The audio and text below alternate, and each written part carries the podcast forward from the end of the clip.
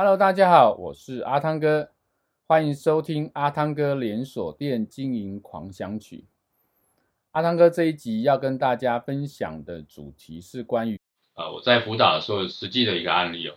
那最近我在推一个个人品牌的这种呃工作坊，那这里面有一个呃微创老板，他手上已经有几十家的这个加盟店的这个规模。那我们再聊一个。部分说，到底微创的老板应该学习的经营管理类别有哪一些？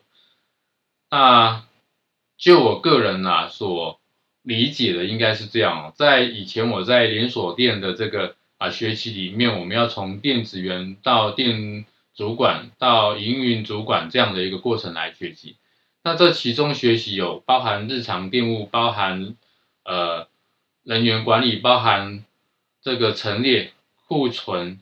商品管理这一段又包含促销管理，包含呃后面的这些绩效管理等等的，有一堆需要学习的这种连锁店的这个经营管理。但是在微创到底要学这么，要不要学这么多？基本上我个人觉得，微创其实只要学两个部分就可以了。那这两个部分是什么？第一个部分是属于物料管理的部分啊，物料。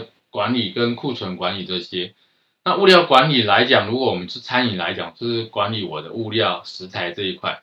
那我如果是小型的零售跟买卖业，你就管理你的库存这一块就可以了。那再就是说，第二个要管理，就是你在销售上面的跟商圈和顾客呃经营管理的这一个部分，大概只要学习这两项。为什么原因？是因为说以微创来讲，啊，以微创来讲。本身他就是夫妻，或者是呃好朋友一两个人，那这里面其实不会牵扯到太多的人员管理，也不会牵扯到太多的工时管理，也不会牵扯到太多的这种教育训练等等这些。那教育训练里面顶多就是共读生来去协助这样子，除非你最后要发展连锁的时候，才会往这种人员经营管理、教育训练这一块来去走。那另外一块是你在微创的部分里面，你的毛利其实是固定的，啊，不会有太大的这种落差。那这毛利大概是固定情况下，在获利里面，我只要控制好我的成本。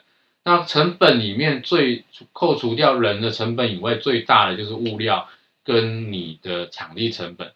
那我相信在微创里面，在找场地的时候，不会找太贵的场地。所以呢，在这一块的这个绩效管理里面，其实呃没有太多要去管控的地方。那最多的要管控的就是啊、我的这种变动成本里面的这个食材的部分跟库存部分。